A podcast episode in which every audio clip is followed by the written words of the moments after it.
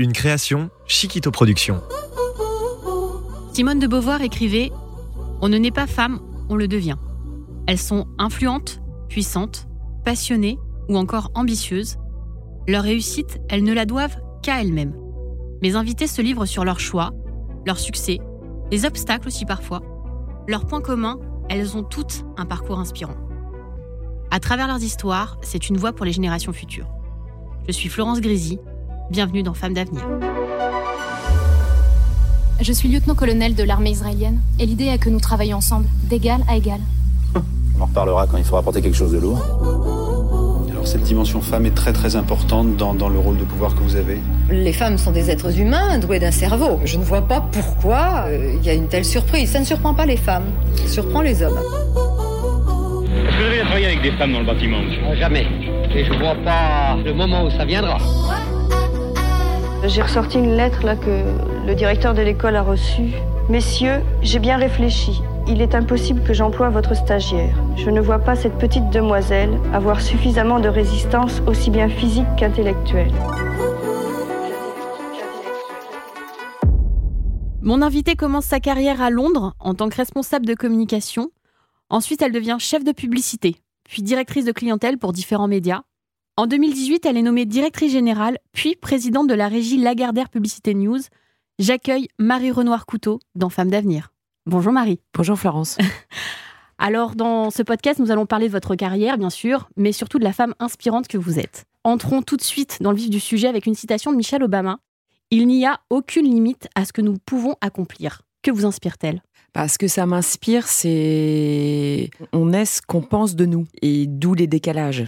C'est-à-dire que tous les sujets autour de l'estime de soi sont évidemment très structurants. Euh, je pense encore plus pour nous les femmes. Mais euh, sky is the limit, ok. Mais en fonction de son éducation, de son milieu, de ce, le poten son propre potentiel qu'on imagine, je pense qu'on est à même de se mettre beaucoup de barrières. C'est vrai, on est souvent notre propre ennemi. Exactement. On ne devient pas la personne que l'on est sans revenir à son enfance. Ce qui m'amène à vous demander quelle petite fille étiez-vous? Moi, j'étais une fille très sage. Très sage. J'étais très sage. Je suis l'aînée d'une fratrie de trois filles et je suis restée fille unique cinq ans.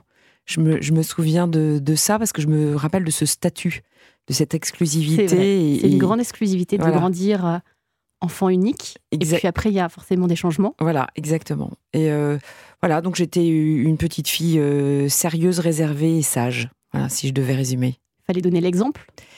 Je sais même pas. Je crois qu'en fait, euh, j'ai toujours eu envie de de faire plaisir, de voilà, de d'être là où peut-être on attendait que je sois. En préparant cet épisode, euh, nous avons échangé sur vos héros ou héroïnes d'enfance. Écoutons ensemble un extrait de la personnalité qui a bercé votre enfance. The second piano concerto. It isn't fair. Not fair. Why?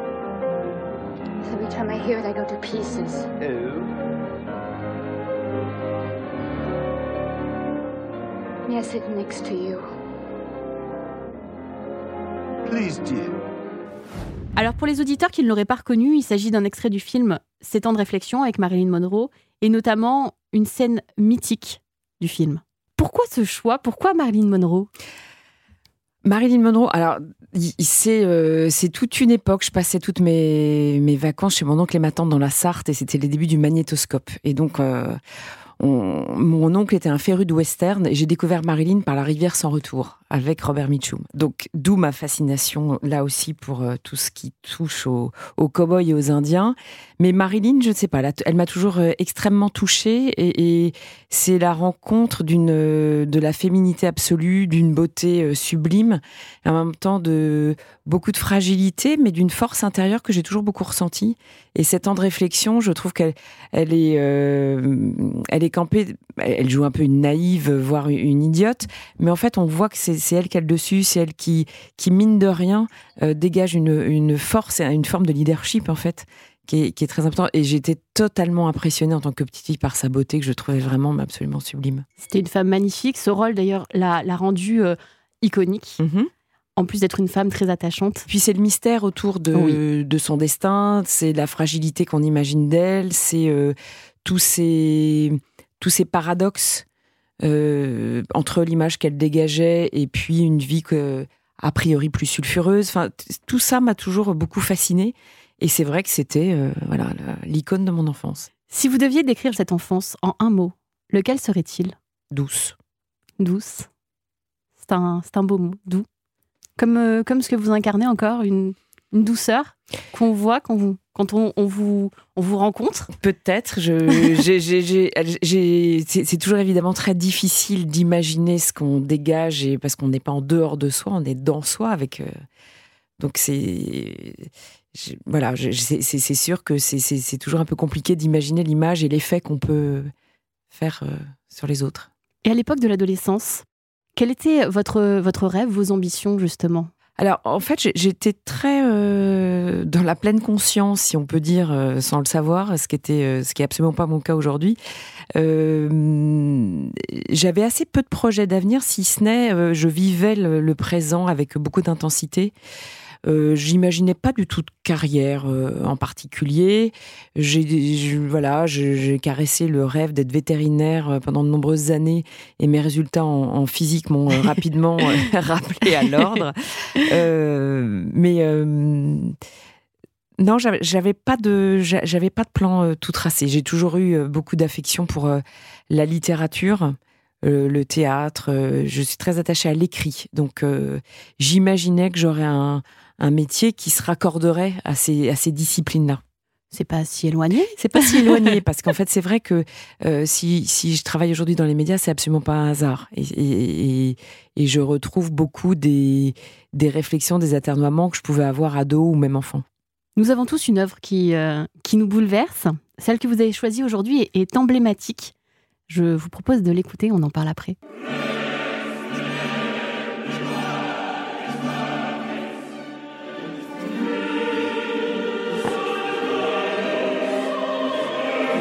Alors encore une fois, c'est un, un, choix intéressant. Il s'agit du Requiem de, Mozart, son œuvre la plus célèbre, mais aussi celle qu'il n'a pas pu achever. Euh, qu'est-ce qui vous fait vibrer dans cette musique? Euh, vraiment, ça, marche à chaque fois. Je ne sais pas s'il y a quelque chose de plus somptueux au monde. Euh, l'histoire que j'ai avec le Requiem de Mozart, c'est que je l'ai chanté dans une chorale quand j'étais enfant, enfin au ah collège. Oui. Voilà. Donc il y a un lien particulier avec cette particulière que j'ai avec cette œuvre. Et on s'est notamment produit dans des églises et euh, salle Playel. Et donc ah j'ai un, un, souvenir gigantesque de voilà de cette partition là pour y avoir participé dans un chœur. Là aussi c'est pas anodin parce qu'en fait vous êtes au cœur d'une émotion euh, collective et vous êtes partie prenante, vous êtes actrice tout en étant euh, tout en ne faisant qu'un euh, tout en ne faisant qu'un avec un groupe voilà. Mais, mais sans le groupe vous, vous, ça marche pas. Et voilà et cet exercice de chanter en chorale j'ai trouvé ça mais génial. Et, voilà j'ai toujours beaucoup d'émotions quand j'écoute ce, ce requiem vous êtes aujourd'hui un, modèle hein, pour, euh, pour de nombreuses femmes. Est-ce que vous, vous avez, des, vous avez eu des modèles, une véritable admiration pour une artiste, une femme en particulier? Alors, j'ai pas, je suis pas très genrée, moi, comme, euh, comme personne. Je, je, pas je devrais l'être peut-être plus, hein, peut-être un peu plus omnibilée par ça, mais jusqu'à présent, ça n'a pas du tout été le cas. Est-ce que j'ai eu un modèle, euh, un modèle typiquement féminin, masculin, non, pas forcément. Je, je, crois pas. Après, j'ai eu bien de multiples sources d'inspiration. Voilà, peut-être des inspirations. alors, j'étais très très sensible à la poésie de Baudelaire quand j'étais ado. Euh, voilà, j'ai J'étais d'ailleurs très malheureuse au début de mon métier parce que Baudelaire méprisait euh, au plus haut point le commerce. Alors ça me chagrinait beaucoup en me disant alors, mon idole méprise mon métier. Je, voilà, ça m'a beaucoup perturbé. Euh, non, j'ai évidemment beaucoup beaucoup d'admiration pour des pour Simone Veil. Euh, et, et, puis je suis aussi très sensible au parcours anonyme. qu'on peut découvrir au gré de témoignages, de littérature je me méfie beaucoup des, de la célébrité et, des personnes qui sont sur le devant. Alors, bien évidemment, la plupart du temps, c'est tout à fait mérité, mais je pense que dans l'ombre, il y a tout autant de, de qualités et de parcours absolument euh, saisissants et admirables. C'est ça qu'on ne connaît pas forcément. Exactement. J'ai envie de parler un petit peu de votre carrière, bien sûr, puisque voilà, euh, on, on s'attache aussi à ça. Si vous n'occupiez pas votre poste actuel, et donc que votre voix n'avait pas été celle de la publicité, quel autre métier vous auriez pu faire? À part vétérinaire, puisque vos notes de physique n'étaient pas mmh. forcément au rendez-vous Alors, je, je, crois que j'aurais pu être professeur. J'adore l'idée de transmission. En fait, j'adore convaincre. C'est, euh, J'adore convaincre, mais je, je, convainc avec mes valeurs et avec ce en quoi je crois. Je suis incapable de, de, de, convaincre pour convaincre. Ça ne m'intéresse pas. Donc oui, je crois que je pense que j'aurais pu, j'aurais adoré être professeur. Ça m'arrivera d'ailleurs peut-être. Euh, voilà, je, je, je, trouve que le euh, éveiller les jeunes générations à euh, l'esprit critique, euh, faire bénéficier de son expérience, je, je, trouve que c'est admirable. Voilà, donc peut-être que j'aurais pu faire ça. Aider à grandir les générations futures. Ouais, exactement. C'est un beau message. Est-ce que vous aviez déjà cette, cette ambition, enfant, de devenir quelqu'un quelqu'un d'important, j'ai envie de dire? Non, et sachant que je ne me vis pas comme quelqu'un d'important. Alors, Pourtant, vous avez un poste euh, important. Oui, oui, bien sûr. Mais euh... non, en fait, moi, mon ambition, c'était de devenir quelqu'un de bien. Devenir voilà. quelqu'un de bien. Voilà. Quand on me posait la question, c'est quoi réussir ta vie? Bah moi, c'était essayer de devenir quelqu'un de bien. Et le important, euh... Le important, bien sûr, euh, dans le système actuel, mon poste est important et euh, j'ai des responsabilités. Ces responsabilités, elles, euh, elles m'occupent beaucoup l'esprit et je, me sens investie de beaucoup de responsabilités. Enfin, voilà, j'ai pas mal de distance par rapport à, à ça, même si je suis absolument ravie d'occuper ces fonctions. C'est déjà, c'est déjà pas mal. Ce qui m'amène à vous demander, Marie, êtes-vous satisfaite du chemin parcouru? Oui, tout à fait. En fait, c'est un, c'est un, un, chemin où j'ai beaucoup appris. Donc, euh, je suis partie d'un point A, je suis aujourd'hui à un point B, je vais aller à un point C, un point D. Euh, ce que je trouve absolument génial, c'est qu'en fonction des voies que l'on prend, quelles qu'elles soient-elles, pour peu qu'on ait envie euh, de d'être dans, dans, dans l'analyse, le, recul, etc. On apprend beaucoup de, de, de chaque, de chaque moment de sa carrière, de sa vie personnelle, de chaque épreuve. Et, et moi, j'ai le sentiment d'avoir parcouru beaucoup, beaucoup, beaucoup de chemins euh, tant professionnellement que personnellement, parce que j'ai beaucoup appris, euh, principalement des épreuves. Euh, c'est vraiment là où on trouve nos, nos, ressources les plus intimes, les plus profondes et où, voilà. Justement, durant, durant cette carrière, quelle a été la chose dont vous avez été la plus fière? La chose dont je suis la, la, la plus fière, je Enfin, ça va, ça va vous paraître totalement peut-être euh, banal, mais c'est de, de susciter la cohésion et d'arriver à faire travailler les talents entre eux. En fait, voilà, c'est ça qui me rend fier aujourd'hui. Rassembler un cœur. En tout cas, c'est créer une émulation et un plaisir qui fasse que les gens sont heureux de travailler ensemble et de cette énergie collective-là. Ça, ça me nourrit beaucoup et ça me rend très fier. Quand euh, j'ai une équipe qui s'entend bien, qui, qui a du plaisir à se retrouver, qui fait ça dans la, dans, dans, dans, sans se prendre au sérieux, en rigolant. Alors là, vraiment, je, suis fière et je me dis que je, j'apporte euh, ma pierre à l'édifice parce que je, crois aussi que c'est dans ces conditions-là qu'on se surpasse et qu'on, fait le mieux qu'on peut. Et alors, à contrario, y a-t-il un, un, obstacle dans votre carrière qui vous a paru comme particulièrement insurmontable? Ce qui me paraît insupport... Euh, enfin, insurmontable, euh, c'est l'injustice. Donc, euh, on a pu être. Euh, je dis on parce que je parle plus de l'équipe que je représente mhm. aujourd'hui. On a pu se sentir à un moment, parce qu'on. Voilà, moi, je suis dans le groupe depuis très longtemps. J'ai fait toute ma carrière au sein du, même groupe. et c'est vrai qu'en fonction des, époques et des directions, on a pu vivre un moment des, des forts sentiments d'injustice. Ça, je trouve ça très difficile. Après, ce qui est important, et c'est ce qui m'a toujours permis d'avancer, c'est me dire qu'en fait, il y avait tout un tas de choses sur lesquelles je n'avais pas prise, notamment l'environnement euh, direct, que j'étais toujours libre d'y rester ou d'en partir.